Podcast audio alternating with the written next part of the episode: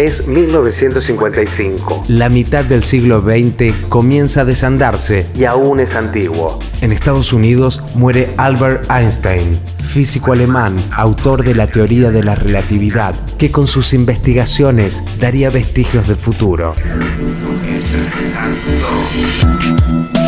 Mientras tanto, en Argentina se provoca un acontecimiento atroz. Militares bombardean Plaza de Mayo al acecho del presidente Juan Domingo Perón, quien es derrocado y debe exiliarse. Y el Partido Justicialista es proscripto. Pasado el mediodía, inesperadamente la silueta de un avión se recorta sobre el cielo. La primera bomba sobre la casa de gobierno.